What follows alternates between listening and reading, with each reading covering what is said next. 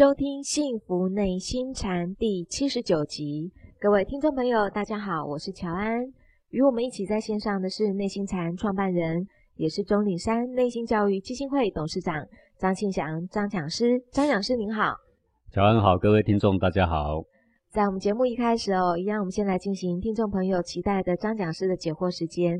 这位听众朋友他是这么说，他说：“讲师你好啊，我都按时的收听这个节目哦。”感觉收获非常的大，在此也向您致谢。那不知道讲师您知不知道，我们目前的北京哦，这个雾霾非常的严重哦，呃，所以想请问讲师，我们在这样的环境底下，应该如何保持身体的健康，如何来养生呢？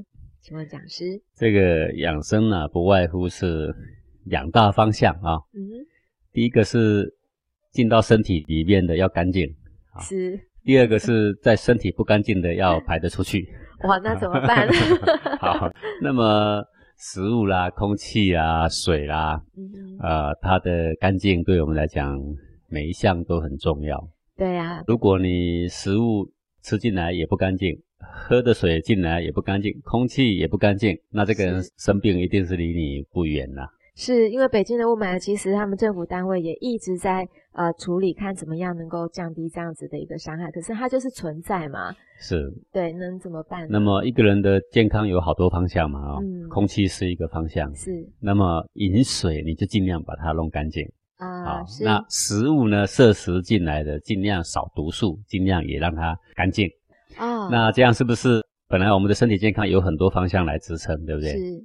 有一个条件呢，现在当下虽然是啊政府有关单位非常极力的啊正在改善之中，但是不是一两天改善得了啊，对不对？是。那这个既然你现在又不能搬家，你又必须生活在这里，对。那我们就要想办法说好，那别的管道进来的呢，要让它干净，那么它就可以把因空气进来的毒素。就能够帮你代谢掉大部分啊，所以喝的水可以干净，要干净，然后吃的食物当然也要干净。对，然后再来就是你的这个排毒功能啊，是排毒的功能你要增加的话，新陈代谢就要畅旺啊。是啊，所以有关增进你的心肺功能的啦，让这个你的身体的代谢变得比较快速的这些呢，你就应该要。多想想要怎么做，比如说你如果在户外这个时候去跑步的话，那当然你摄食到的空气又会更多啦。嗯，但室内呃有空气有过滤的啊啊，或者是不会有这么大的雾霾的，那么我们就可以应该要多增加一些体能上的一些啊锻炼呐啊，像是打打柔软的太极拳呐，做做瑜伽啦，我想这些基本上的运动呢都是可以进行的方向的。是讲师，我还知道一样，我们可以在屋子里面站桩，对，站桩打坐啊，这都是很好很好的嘛。是，所以我这位朋友他想请问讲师说，那在针对这个站桩，它有几个提问啊？第一个是说，讲师啊，这个静脉曲张可以站桩吗？呃，站桩对任何的疾病啊，嗯，都只有辅助的效果哦，是，不会带来什么伤害。呃，例如说，有的人都担心说，我的膝盖不好，我能不能站桩啊？是，如果你膝盖不好，一直骑脚踏车，那就更不好。是，呃，膝盖不好又一直登山，那就更不好。更不好。或者蹲下起立就更不好。但是你只是屈一个角度站在那里，不去磨磨损它，是，那这个是没有影响的。是没有影响的。对，那所有的身体的有关心脏啊、血管各方面的疾病哦，只要我们的这个身体的这种体能负荷、精气神比较强盛的时候啊。对他们都有帮助，是啊。不过我不曾看过说，因为呃站桩啊，对静脉曲张有什么不良影响的，我不曾看过这种或者是说更严重，不会这样。对对对对。过去我们也曾经有好多便秘的学员呢，早上一站桩就想上厕所，啊，这种意外的收获很多啦，还有这种肥胖的啦、睡不着的啦，都有大幅改善的啊。是啊，我不妨建议呢，这个同学呢，或者有一点静脉的曲张，你可以先试试看。啊，那么没有什么不良的反应，我们就继续嘛。假设有什么不良的反应，哎，那我们可以停止嘛。啊，不妨先试试看再说吧。是，假设我们在站桩的时候，一段时间你会发现那个全身那个呃流汗流的真的是畅快淋漓哦。那个汗其实就是排毒的一种作用，对吧？呃，身体的毒素要排除最快的呢，就是汗。就是汗啊，它的排除的效果比我们上厕所的代谢啊还要更彻底。是，你看站桩，它不是在户外，它不用跑步，它不用再吸入更多的尘霾，对，但是它很简单，在室内它就可以让它的汗水啊排得非常的淋漓尽致啊。对，虽然空气比较不好，但是我们喝干净的水，吃干净的食物呢，然后再来站桩来排毒。对对，这样的这种流汗的方式啊，跟去泡温泉的方式大有不同。泡温泉也会流汗，泡温泉也流汗，那当然它也可以把一些毒素代谢出来，但是它就没有增长精气神的效果哦。啊，你看泡温泉的越泡全身越软嘛，对不对？爬个山都爬不动，这种人很多啦。是，那它确实只要是流汗就有代谢的效果，呃，但是它不长精气神。但是我们站桩既流汗又长精气神，又排毒，又排又不必跟外面的脏空气接触。是啊，啊，所以一举数得，然后还还治疗非常非常多的慢性病。对，那这位朋友他又问了，那我在站桩一段时间以后，我的腰部非常的疼痛，因为呃我本身就有这个腰椎间盘突出症哦，但是我休息一段时间以后再站，我的腰还是很不舒服。那这种情况是不是适合站桩？呃，如果你的椎间盘是异位的，嗯，那一定要先让它归位，是再来站。是，呃，因为你椎间盘已经异位，不论你是任何脊椎挺直的姿势啊，是已经异位就会加重它的疼痛感。是，好，那现在同学就会问我说，那张讲师，那怎么样让椎间盘的异位啊，然后归位来啊？是，这个因为过去啊，我有一段时间长期姿势不良，后来我造成椎间盘突出，那我后来呢也很庆幸的，我找到了一些很好的办法。办法对，然后我现在椎间盘的疾病是全好了啊。是，不过基本上如果你平常有腰痛，然后呢有椎间盘突出的疑虑，其实这种状况大半是站桩就对你非常有帮助。哦，有帮助。那我过去怎么样姿势不良呢？就是呃我的办公桌这个键盘是放在我的右侧，电脑是放在我的正前方。那也就是说我眼睛要看着。电脑，但是我要打字的时候呢，我身体是往右边偏的，对，歪的。嗯，那长期这样下来呢，有好几年，那我觉得我的腰越来越不舒服。嗯哼，啊，最后有一天我蹲下去这个关机的时候啊，然后呢，那个椎间盘就突出了。是。那后来我怎么样让它归位呢？就是呃，躺这个仰卧起坐板啊。我不晓得各位知不知道仰卧起坐板是什么东西？就是我们做仰卧起坐的时候。平常是没有一个板子，你可以在地板上，你可以躺在床上，你就可以做仰卧起坐，对不对？但是是平的。平的。嗯。那仰卧起坐板是这样，它脚是勾着的，是。脚步是垫高，也就是身体是往下倾斜的。是。但是膝盖是弯着，刚好有一个东西勾着。好，那这种情况有什么好处呢？这个情况的好处就是说，你的身体是自然的下垂，它是时间越久，它身体渐渐渐渐的脊椎。正在拉撑着，那个角度不是很大，也许只有三十度，好，最多到四十五度。是，它也不是全部把你的身体倒掉。如果倒掉的话，对这个脊椎受伤的人他是受不了的。只要有一点斜，它只要有一点斜度，那你小看这个斜度，你以为这样斜是对脊椎拉伸没有效果的。很多人迷信于要拉伸你的脊椎，就要靠一种躺卧的姿势，然后颈部把你夹着，脚部把你夹着，把你拉开，有没有？其实那种。是太造作了，而且这个有点危险性。嗯，好，那用你的自己的身体力量，而且只有少数的三十度、四十度的倾斜，那这个力量非常温和。你不要小看这个力量，你只要躺在上面，你身体都不出力，那个椎间盘被压缩了嘛？对，它就慢慢慢慢拉开。啊，第一次躺下去的时候跟触电一样，那个就拉开那一刹那跟触电一样，几乎痛到快跳起来那一刹那，就是挤进去的已经被拉开。是拉开之后那几天觉得哦，这个人生太美满了。结果呢，就又得意忘形，又挤进去了，又受伤了。然后我在一躺，第二次又拉开了，哎，就两次。是。然后后来我的动作啊，各方面就比较小心，对。然后就已经拉开了嘛？但是呢，这个椎间盘会突出，除了长期的姿势不良以外，脊椎两侧的这个筋呐，啊，它的失势，它没有力。这个也是主因呢，是，所以在接下来呢，已经归位了，对不对？好，那你走路啊，各方面的姿势就要小心。小心。那再来更重要就是赶快锻炼两旁的肌肉筋脉。是。好，那两旁的肌肉筋脉有所谓这个飞燕式啊，飞燕式就是趴在地板上，两只手举起来，两只脚举起来啊，就这么简单。是。那当然用力的什么地方呢？就是背部咯，看你能撑几分钟。啊，这个方式呢也很有用啊，或者是你把两只手甩下来，再举上去，甩下来，再举上去，有吗？是。这样它就可以锻炼到你的背部。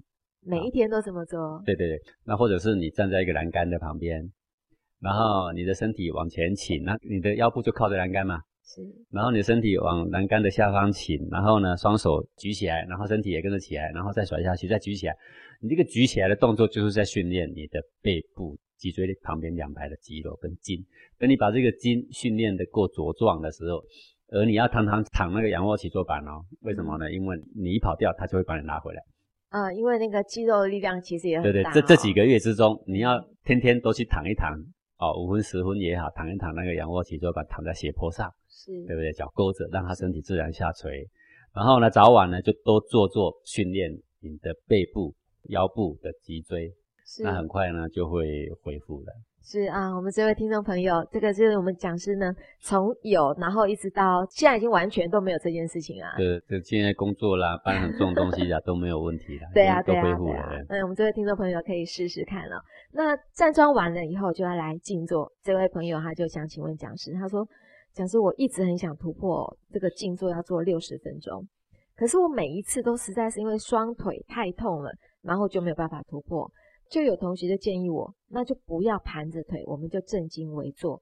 可是我正襟危坐坐了两个多小时，怎么就什么感觉也没有，身上也没有感觉到有气上来啊？那这又是怎么回事呢？想请问讲师。呃，这个身上的气感啊，是很多静坐的人呐所追求的，因为气感越强，他越定静。是。哦，然后气感越强也越有趣，然后呢越有成就感。这个静坐进入状况之后，身体气感确实是很强的。好，那我们透过盘腿的方式呢，腿一折啊，不管如意坐也好，单盘也好，双盘也好，那么都会让我们的下半身当一折之后，它就有酸的感觉，然后气呢，它就会聚集在这个下盘，所以你的气感是比较强的。那跟问题是你的经脉又不通，所以呢，在这静坐一个小时的时间范围内，你就会感觉背感疼痛。然后又失去了专注力，你又突破不了一个小时时间，对不对？是。等到你端身正坐，然后腿就不用折啦。对。所谓端身正坐，就是坐在椅子上。各位不要小看这个，古代儒者啊，都是端身正坐。嗯嗯。过去我师傅教给我的静坐方式呢，就是端身正坐。端身正坐也不简单，为什么呢？因为他气感弱了之后更浮躁。嗯。浮躁呢，你就坐不久。好啊，端身正坐要坐很久呢，也不简单。等到它里面的气慢慢培养越来越强的时候，它就变得很简单。那好，那这个同学问题就来了，他的气感很弱，对不对？对他做两个小时哎。对，没关系。这个身体呢，自然的原理就是这样。当你的精气神够了之后，静极则生阳啊，就是万念俱下啊啊，不思善，不思恶啊，也不去追想什么计较什么。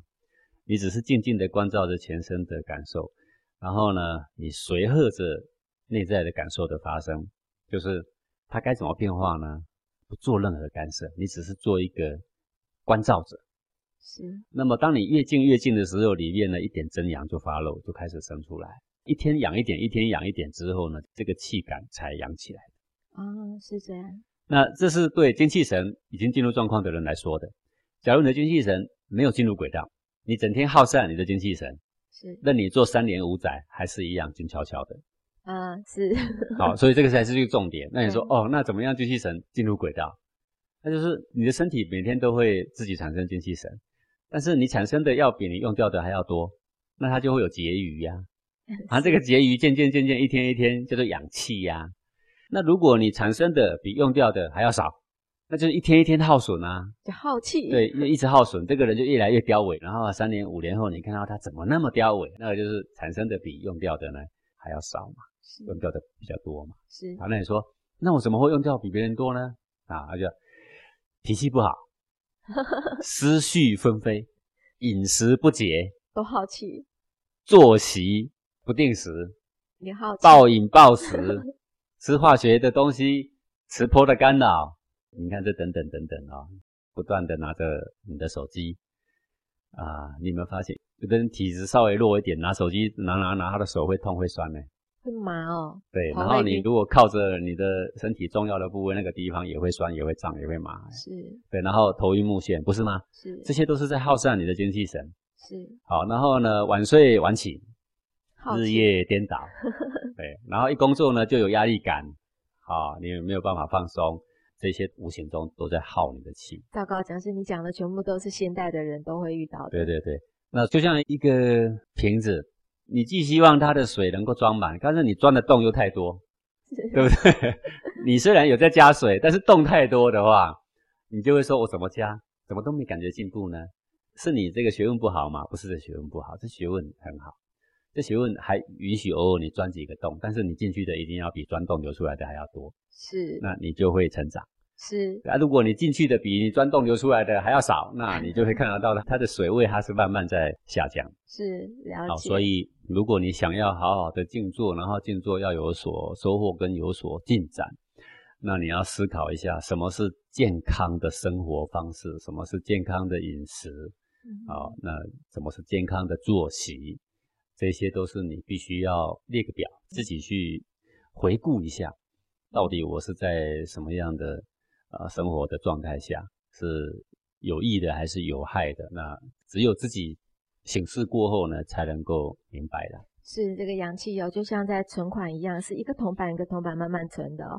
那这位朋友又想请问讲师，我就经过了一段时间的站桩跟静坐，那我发现我的腹部啊，有时急有时缓，会突突突的跳动或者是转动，温度呢时热时凉，现象有时有，有时候没有。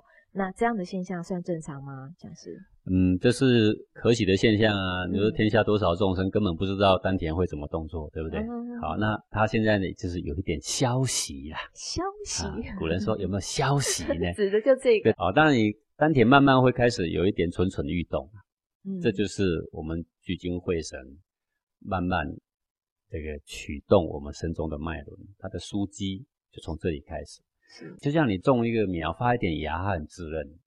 好，是稍不小心一只狗走过，踩一下它也会死啊。啊，又没了，当它茁壮成一棵树的时候，那大象来撞不倒它啊。嗯哼，吃几片叶子，你那个小虫能够吃倒我整棵树吗？那也不行啊，对不对？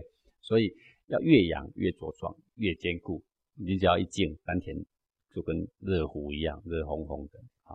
对，全身呢有一股非常强盛的气流啊，它的强盛的运转啊，这个是过程中的一些现象呢。至于目前啊，这位听众所提到的，就是他的精气神已经慢慢在累积，呃那么里面的造化也没有大型，但是正在蠢蠢欲动啊。在蠢蠢欲动的时候，我们对于自己的护养就更重要。所以人欲静静，天理流行嘛。是人的欲望放得越低，对名利财色越不计较，心情越放得宽阔，作息正常。那么天理流行不是讲外面的天理，是你的本性内的天理，你的本性的脉轮这一团的和气，自自然然的它就流行起来，它就产生无比的造化的好处啊，就在你的法身里面呢行奇迹。是好不容易有了那么一点消息哦，更要好好的小心的护持，然后不断的去张扬它。谢谢讲师。这位朋友想请教讲师说，我有时候白天会做梦，晚上也会做梦，然后呢都会出现这个不健康的思想或者是梦境出现了。等到梦醒了，我自己就觉得很内疚，感觉自己很邪恶、很龌龊。那想请问讲师，我怎么面对这样的事情呢？嗯，这个面对自己的善念恶念呢、没有第二招啊，就是关照啊。是对，关照就像镜子照物一样，是照过不去区分它的善恶，不留痕迹。是，对，它的这个呃耿耿于怀，显然一照了，照了过了之后留个痕迹，对不对？好，那你说啊，那人是不是应该要检讨？但是对于内在的这个所发生的，对于内在的气血呀、啊，我们对它是不分别取舍的。那对于梦境中一样，我们就把它当做你看戏一样，你看过就算了。可是为什么我要这样子讲呢？因为当一个人他不断的在日常生活中，他透过关照，透过对他内心一方寸里面的气血的无挂碍，是这个不分别取舍，不断的这样增加他的觉照力跟自由度，那么慢慢慢慢的呢，他的潜意识被洗涤，而后他所做的梦呢才会是纯粹的，最后到达圣人所谓无梦，就是他的精气非常巩固的时候，他不会形成游魂，他的魂魄不是像游魂一样，他晚上呢他就不做梦哦，所以圣人梦是很少很少的。所以常常会做梦的反而不是，就是精气神不巩固的最基本现象。如果你每天睡觉都做一长串的梦，你有没有发现很耗神？为什么很耗神？因为这一长串的梦里面呢，你还要调动到你的喜怒哀乐爱物欲。对，你的梦里面不可能是无贪无嗔的啊，嗯你的所有的意境都是跟贪嗔有关，贪嗔有关都在耗损你的精气神。是所以当你把精气神耗损到一个程度的时候，精气不巩固，精气不巩固之后就更多梦，更多梦就耗损你呢就更快。现在好了，加上晚上 都还没有一刻的安宁，安宁，对，每一分每一秒都在耗损你，睡也睡不好。可是等到你有一天精气神慢慢巩固的时候，你的梦就会越来越少。好，那梦虽然少，可是你的好恶模式还在。那你必须要一直在白天清醒的时候，你训练任何跟待人接物、任何习气来袭、任何情绪来袭，你都对你内心的那一股蠕动的情绪不分别取舍，敞开胸怀。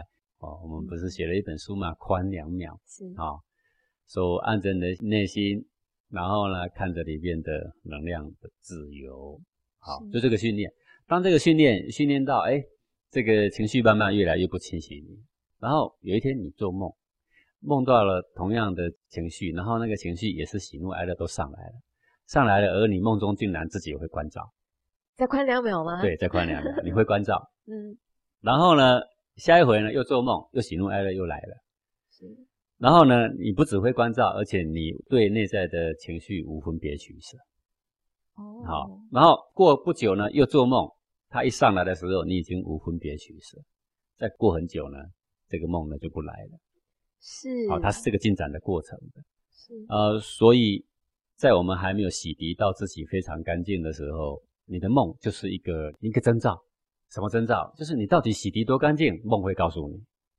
你真的洗涤很干净，你真的很会关照，关照很巩固。我告诉你，梦中你照样关照。你真的可以无分别取舍。我告诉你，梦中情绪来了，你一样无分别取舍。你真的日常可以解脱，梦中我告诉你，在情绪中依然解脱。在那个时刻，精气神必然非常巩固。精气神巩固之后呢，梦就不来了。是，所以不管是在现实生活中遇到的事情，我们当然要关照，要宽两秒。对，在梦境里面一样啊，那个梦境出现，我们也要练习着宽两秒，要关照。那讲师有一些人哦，他就是做了梦以后起来，第一件事情就要干嘛？你知道？嗯他要去找解梦、欸。嗯嗯。那不知道为什么古时候的人会有解梦这件事情？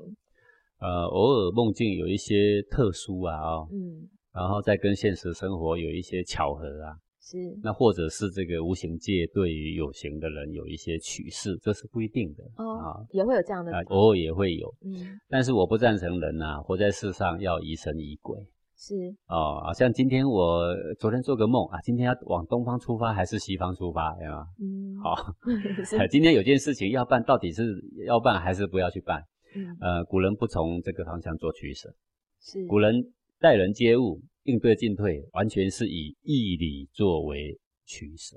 是啊、那么梦境呢，偶尔只能作为参考。若是你的梦境一而再、再而三，不断的取示个什么东西啊啊、呃或者是跟现实所指的方向，呃，有密切的吻合，那么我们才要稍加注意啦。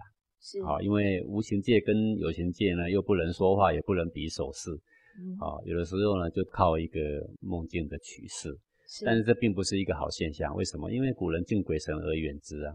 嗯呃，正常的人不喜欢当灵媒，是不喜欢做鬼神的桥梁，为什么呢？因为这个鬼要利用你，那个鬼也要利用你。是那么接下来就是这个鬼也欺瞒你，那个鬼也欺瞒你。啊、怎样叫欺瞒呢？就是一个游魂，他为了要操弄你，然后他给你一些什么讯息，给你一些什么奇妙的启示。然后呢，那个鬼呢，他也要操弄你。鬼不会告诉你说，哎，我是某方的什么小鬼，我要来戏弄你，他不会这样讲嘛？不会嘛？他会说我是西方什么什么大佛，是哦，你是这个天赋异禀，你带着天命下凡，有没有？是 哦，你将要完成什么天职？你是多么了不起的人物，给你灌迷汤。而不好高骛远的人，世界上其实很少；不上学好奇的人，世界上其实也很少。最后就变成一个无形的小鬼控制着世上一个上弦好奇的人，共演一出脱序的戏码。嗯，这是圣贤所不愿意乐见。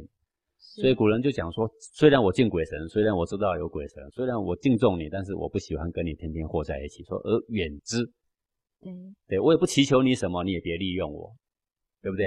人鬼殊途，是啊啊，所以对于这种梦啊，哦，呃，既然是精气神溃散才引起的嘛，对不对？哈，啊，不要太当一回事，是啊，除非一而再，再而三，都是同样的事啊。比如说，比如我们在修行过程中也曾碰到过这样的人呢。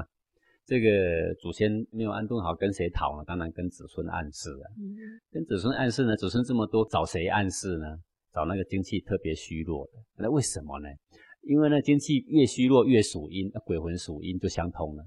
啊，比较容易相通就容易跟他气感。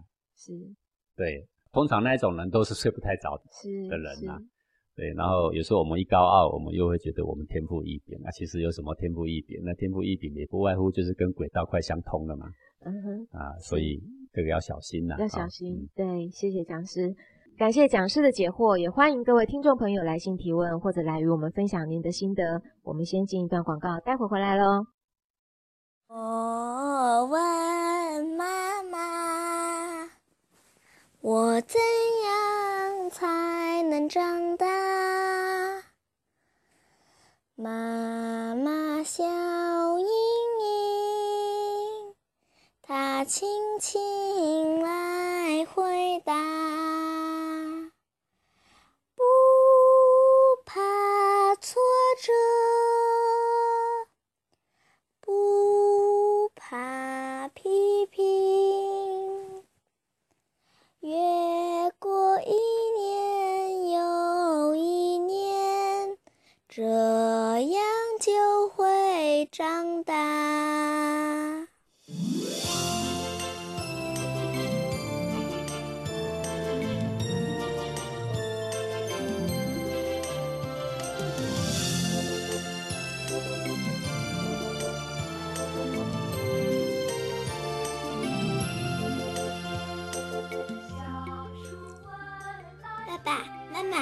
是一棵开始成长的小树苗了。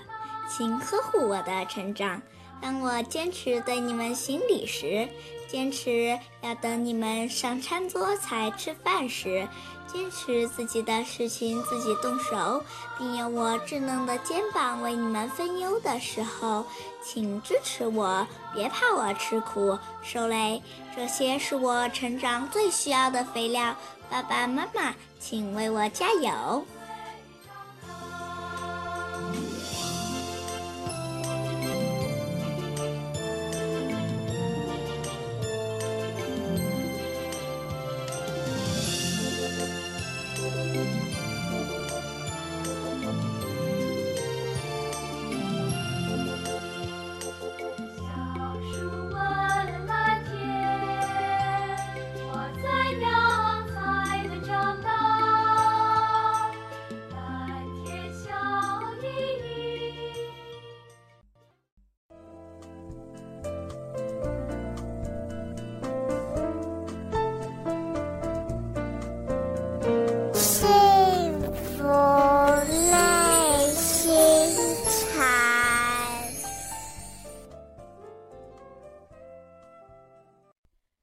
迎回到幸福内心禅。在这一节的节目一开始呢，我们要进行的单元是公案。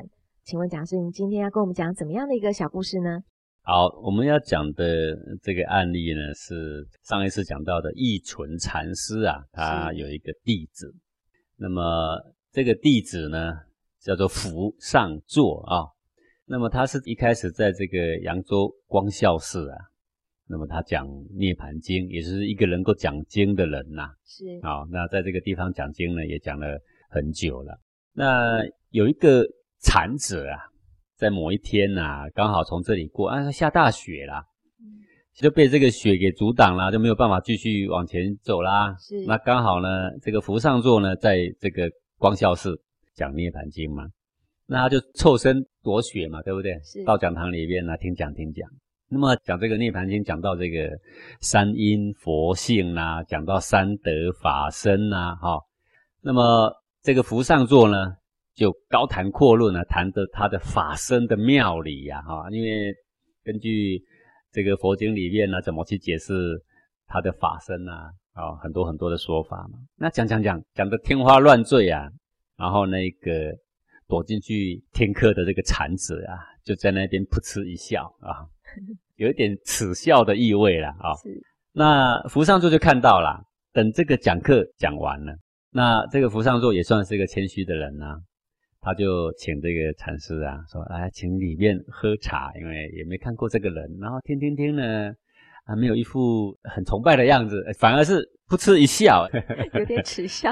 对对对，然后他请他喝茶，就告诉这个禅者说：“魔甲素质渔猎呀，好，其实我是生性愚劣的，我只知道一文解义。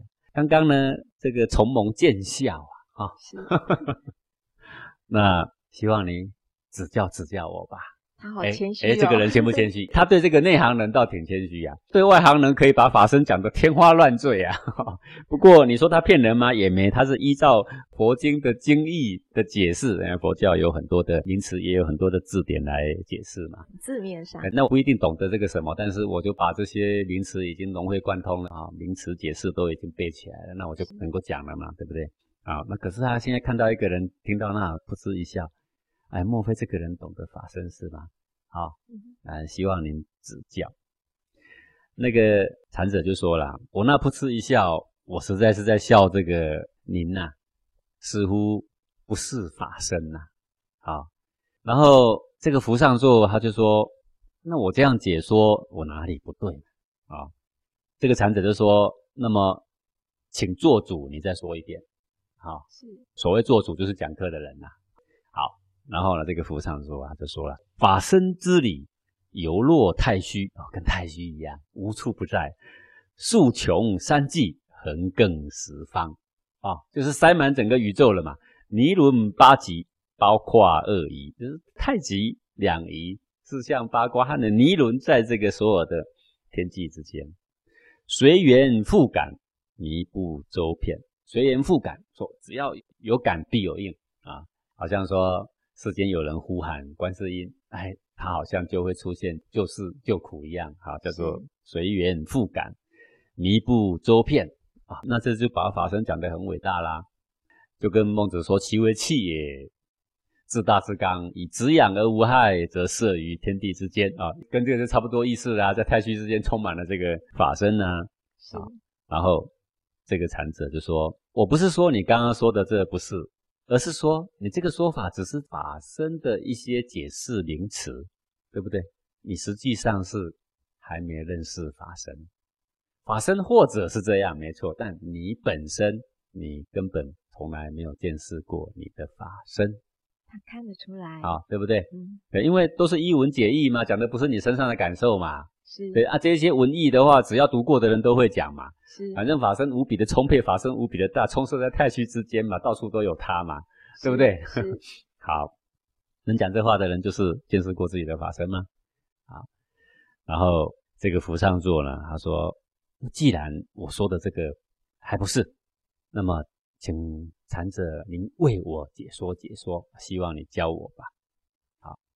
好，然后这个禅者就说，那做主，你相信我吗？这个上座呢，他就说。焉敢不信？我哪里敢不信呢？啊，可见得啊，这个人基本上是还很谦虚的。各位，如果一个不谦虚的人在讲经说法，讲到说啊，哦，这个数穷三际，横亘十方，一轮八极，下面噗嗤一笑，肯定下了座要来找他吵一架，对不对？是比比派别的高下。哎，没有，这个还是很不错的，很谦虚的。那这个禅者呢，他说：好，如果你相信我。那么做主，你这几天你就不要再讲经了，好？为什么？我认为你根本没有看过法身，你现在的章节刚好讲到法身，你讲的天花乱坠，但是讲的都不是你的经验，你先不要讲，虚谈。对，那你呢，在室内，好，端然静坐，收摄你的心念，好，然后呢，善恶诸缘全部放下，你先依着我这样做，你都不要讲课，这几天收摄你的心念。把善恶诸缘全部呢，通通放下。好，然后呢，扶上座就依禅者所教，然后从这个天一晚一直做，做到了五更啊，做到了天快亮了。这个时候呢，刚好听到了一个鼓角声响了。啊，什么叫鼓角呢？就是古代战争的时候的那种号角啊、大鼓啊，呃，总之作为一种警戒用的器具。那在五更天将亮未亮的时候，忽然听到清澈的鼓角声，很大声，对，很大声。在那一刹那啊，这个公安就写到这里了。这个符上座忽然弃悟自己的法身，感觉到了自己的法身。好。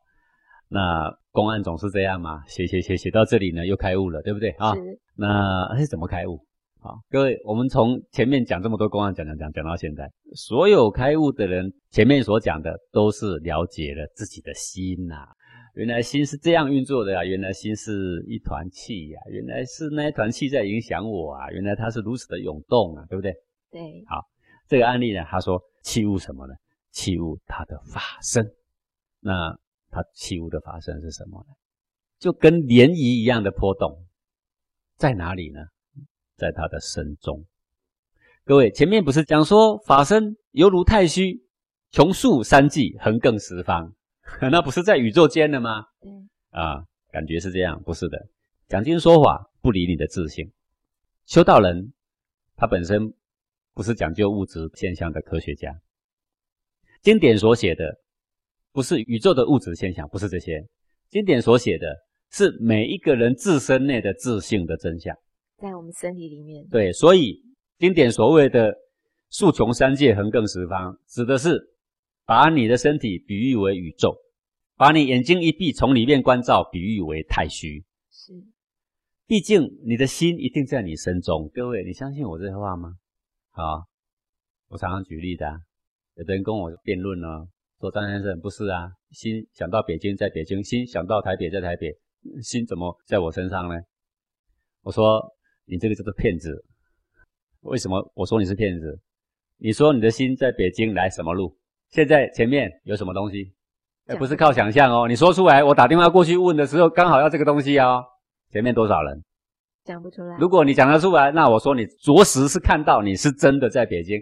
如果你讲不出来，或者是我求证之后不一样。那我就说你是幻想，你在哪里幻想？你在你的心中幻想着北京，而不是你的心到北京哦，这不一样的概念呢。我现在还没到美国，我可以幻想着美国，我可以幻想这个跟奥巴马握手。哎，你打电话去问奥巴马，张庆祥跟你握手了吗？没有，见鬼嘞！所以那个叫幻想。好，这是两回事哦，我们不能够混为一谈哦。是啊，你说你的心想到哪，心就在哪，尤其是对凡夫来说，不是个事实啊。经典不是写给成佛者看的，各位，你一定要相信我这个话。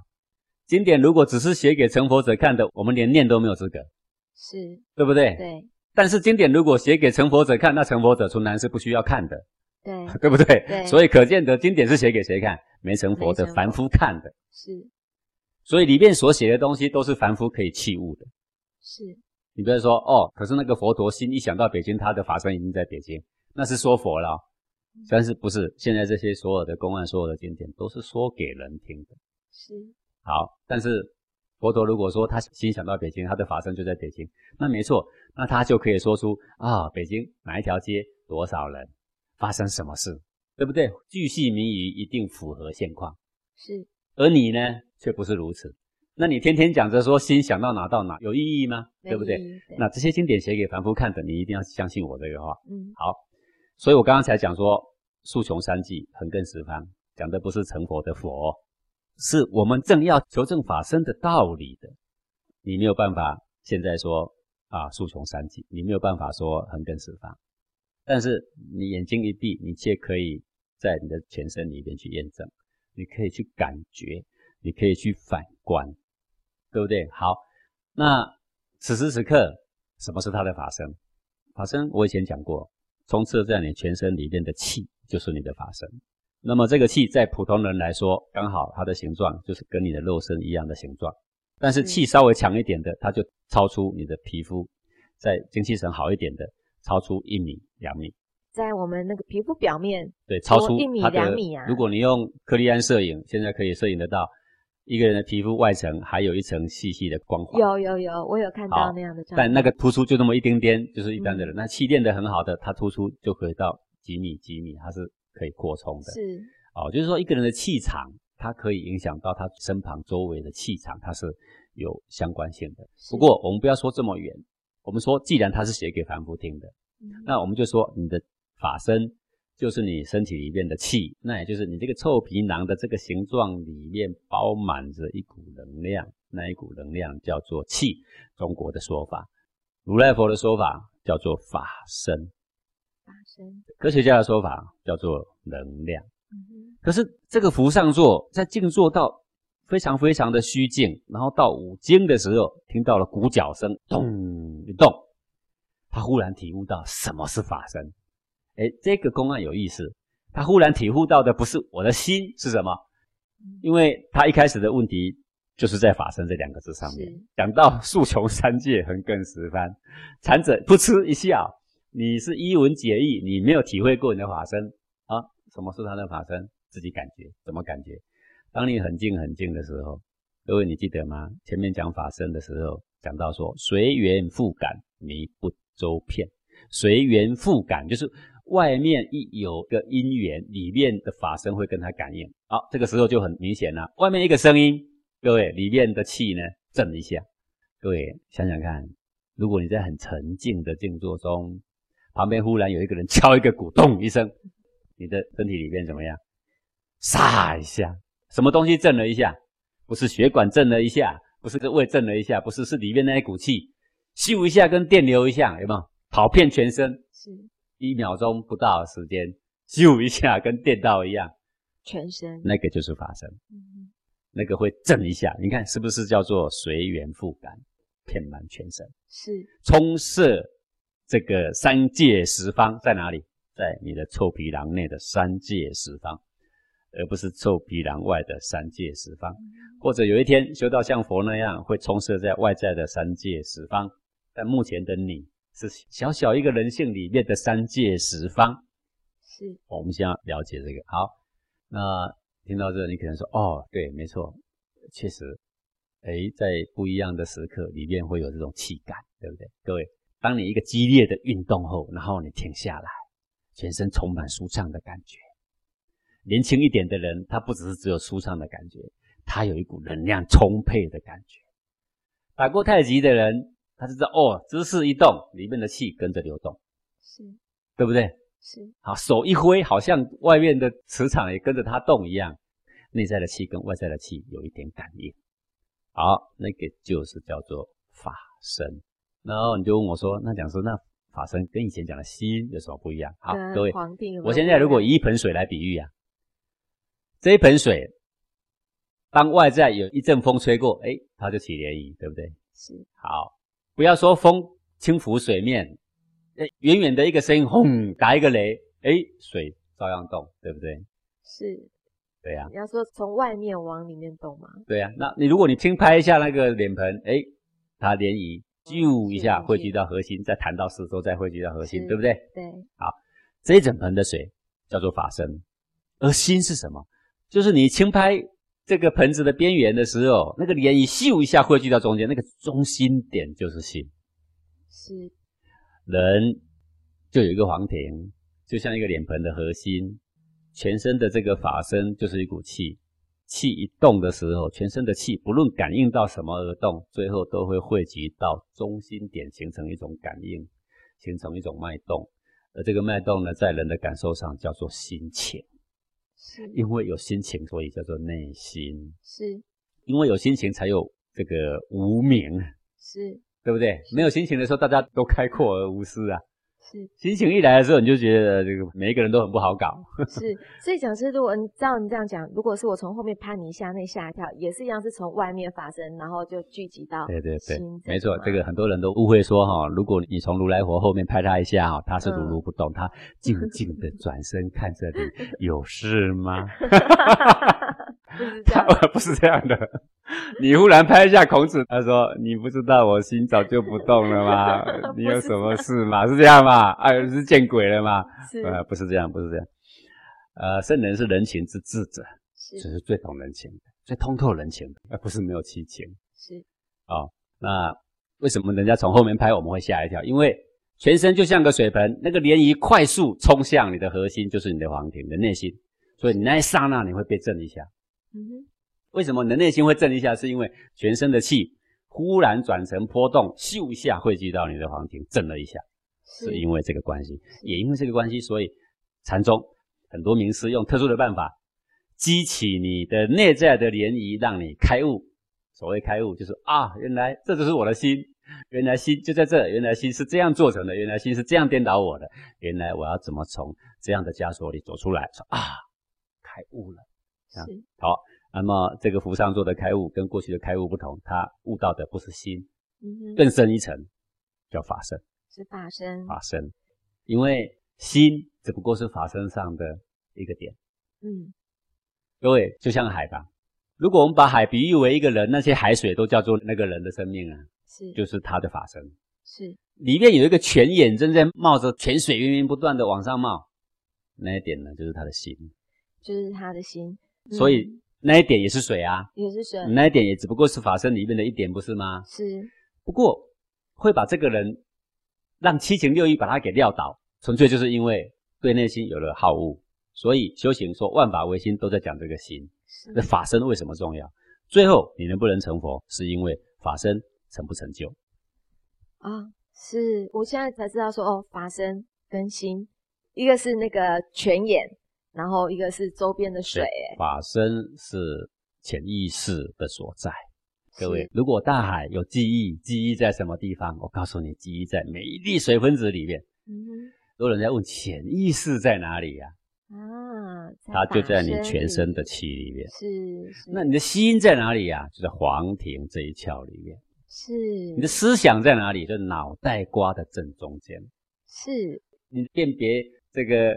是红的还是蓝的还是绿的，在哪里呀？在眼睛里面。听声音在哪里？在耳朵里面。嗯，都有位置的，怎么会没位置？是，都有。你说那潜意识没位置的吧？有位置，潜意识只是位置比较大。是在每一粒的水里面，在每一个小小的气机里面，遍布着你的全身。那么潜意识如何发作？当它形成波动，汇聚向你的黄庭、你的内心的时候，它就产生力量。是，最后让你无名把你撂倒的，让你烦恼的，都是在黄庭。所以为什么我们今天黄庭禅只指黄庭，不说别的，不去说这个潜意识，不去说这个法身，比较少时间强调这些，因为它最后要影响你，总是汇聚在黄庭，是，才形成好恶的意义，才形成情绪七情的意义。是，所以我们要解脱烦恼挂碍，当然就是对。如果你只是限定在解脱烦恼挂碍的学问上，就讲黄庭；如果你要说我要就近解脱生死，就要讲法身，就要讲法身。啊，今天好有收获，谢谢讲师。那接下来的单元呢是见为支柱。呃，请问讲师，您今天要用什么样的案例来跟我们做说明呢？嗯，好，今天呢我来讲一个态度的影响。态度，态度。对，我先举一个这个古代的案例啊。好，古代的。这个是鲁桓公十三年的时候啊，楚国要去伐罗国啊，那么楚国派出一个大将军叫屈瑕，好，屈瑕，然后呢，把整个楚国几乎所有的兵马全交给他了，要去伐罗国。其实罗国不大，罗国小小的。然后有一个大夫叫做窦伯比，窦伯比就送这个屈瑕，要送他出征嘛，对不对？是。送出门之后回来。就跟帮他驾车的那个人说啊，驱侠必败。哎，这就很奇怪了啊，各位，楚国很大啊，罗国很小，是啊，派个三分之一的部队也也就打赢了。各位你要知道，这一次出征几乎请鲁国的兵马，而窦伯比竟然跟他驾车的人说，哎，这个驱侠必败。那个驾车的人说啊，对啊，从哪里看？为为什么会必败呢？因为啊。他走路的时候啊，脚抬得很高，他的心很浮啊，傲慢的神情已经溢于言表。然后呢，这个窦伯比是个贤大夫啊，他就赶快去见楚王啊。他说：“报告楚王，我认为一定要再派更多的人去帮助屈瑕，才能够得到胜利。那个楚王一听，不可思议，屈瑕是个大将军，我已经几乎请全国的兵马已经出去了，还要派谁？对不对？他就没有答应，没有答应。然后呢，他一回宫的时候，他就告诉他的这个夫人，他的夫人叫做邓曼。邓曼告诉他这个楚王，他说：“王啊，这个窦伯比大夫所讲的意思，大概不是要真正叫你派多少兵马去。为什么呢？因为现在秦国的兵马都已经出去，窦伯比大夫也是知道的。楚国比罗国要大很多，这个。”窦伯比也是知道的，我想他的意思是要告诉国君说，你平常治国的时候呢，你要以你的诚信来安抚小民，讲话就算话，对百姓要有益。你在训诫你的所有的这一些官员的时候呢，要勉励他们，要建立他们的德行，要持好自己的气节啊。然后你对于那一些放荡不拘的人啊。傲慢的人，你应该呢要给他们一些刑罚，就高高放在那，告诉他们，如果你侵犯了什么，我要给你刑罚。一个是以德，一个是以威啊。他说这个屈瑕过去曾在蒲烧这一边打仗，然后呢打胜仗，很不幸，所以这个人呢自此之后就非常的自专自用，傲慢无比啊。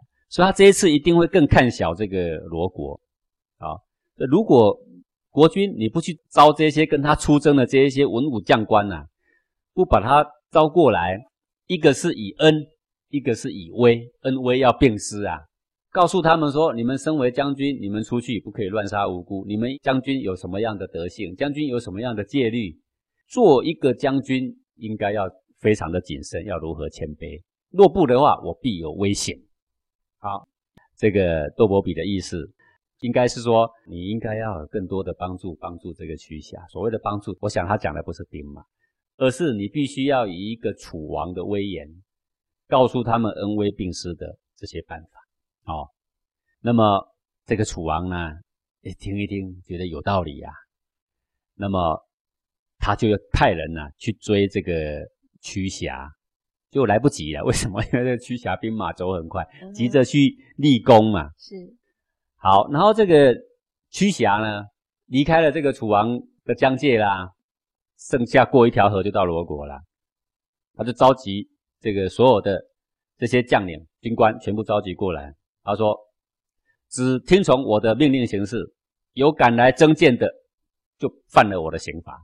军法就是判死。”嗯，好，好，那大家就没有人敢征谏啦。是，那全部都听你的。各位，这个够自专吧？对，一个将军出去，起码也有个副将啊。这下面还有很多很多的将军来跟他出意见，还有军师啊。啊，这个人够傲慢的吧？所以啊，傲慢溢于言表。所以窦伯伯一看到他，哎呀，走路脚抬这么高，下巴抬这么高，颐指气使，哎呀，傲慢无比。这个人肯定要打败仗了。好，那么到了这个淹水这个地方啊，要过河呢，这个将领没有下达正确的命令。各自依他们的去渡河，但是又不敢去请示，也不敢增建，所以呢，就乱了这些次序。好，乱了这些次序，然后过河的时候，整个队伍都已经乱了。是，等到这个罗国跟这个楚国两个交战的时候啊，就把徐霞给打败了。真的败了。然后因为兵荒马乱，嗯。万众不同一条心，是，甚至在那种情况下，很多人对屈瑕也很不满，是，很不满就不会尽力，是，对不对？啊，有倒戈的，有的自我践踏的。后来这个屈瑕呢，这个在荒野呀，自己上吊说：“我是这么大的将军，我请国的兵将，最好的兵将，通通被我带来。那么小的国家，我竟然打输，我还号令给他们说，有真剑的呢必死，我一定要给你处死刑。你们听我的话就对了。”结果大家呢一塌糊涂，军心离散。好了，那所有的将领呢回去的时候打败仗吗？这些将领全部都到这个楚王面前去领罪去了。这个楚王听完他就说：“这是我的错啊，这不是你们的错。我没有训诫这个屈瑕，我在你们出兵之前，我没有告诉你们说如何万众一心，我没有告诉你们说为将领的要有什么德。我没有告诉你说，万一你们太傲慢，打败仗的话有什么危险？我只是叫你们去打仗，这是我的错呀。好，各位啊，这件事情影响一个国家的成败，竟然只是一个态度，不是吗？是。这是因为楚国太大了，所以他没有亡国。各位，如果今天楚国打败仗，楚国是个小国的话，早亡国了，是，对不对？那你这个亡国亡的是为什么？态度，不是才干。各位，有好态度的人，早晚就要有好才干。是，你没有好的态度，让你再大的才干，只会助纣为虐，不是吗？是啊，只会把这个危害加到最大。啊，为什么我们一直强调说训练小孩子什么开发潜能呢？那根本不重要了。重要的是，重要的是态度。态度，一个有良好的应对进退的态度的人，他的人生必然是光明的。一个有良好学习的态度的人，何必谈什么潜能开发？是对不对？现在多少小孩每天学画画啊，学钢琴，学潜能开发，不断的开发、开发、开发，开发到最后去上班被辞掉。第二次上班又被辞掉，再下来就缩在家里当宅男当宅女，再也不出门了，多不多？那些都是上过无数的潜能开发的课程，不是吗？嗯，我不是说潜能开发没有用，我是说你没有好的态度的话，你开发个什么呢？你越开发危害越大。是哦，所以人生这么漫长，我们希望小孩学什么对他有益？我希望所有的父母为小孩安排的最重要的课，就是。怎么样让他们跟人有一个中肯的应对进退的态度？怎么样对自己有一个谦卑的态度，而不是一个傲慢的态度？是这个是在人生里面呢，我觉得啊是最为重要的。好，你看看这个窦伯比，看到屈瑕一点傲慢，就直言给他断定，他必定要打败仗。而他如此的忠心耿耿，他还赶快跑去找楚王。我认为他会打败仗，我觉得他需要帮助，而他所谓的帮助不一定是多少兵马，而是说楚王你要出面，你要恩威并施的加以训诫。我看这个人的傲慢没有加以训诫，他势必要闯祸的，是对吗？所以我们看得到说，呃，看到一丁点态度，你认为不重要，但这一丁点态度，激进可以亡家亡国杀身。你看他最后不是自杀了吗？对，有这么严重的事情，为什么我们要一直讲见微知著，见微知著？因为现在的社会有太多的乱象，是因为一开始一个小小步伐没有走好。其实把那个步伐调整好，社会就会更好。是，态度很重要。我们感谢讲师今天的空中讲授，也感谢各位听众朋友的收听。我们下星期同一时间空中见喽，拜拜。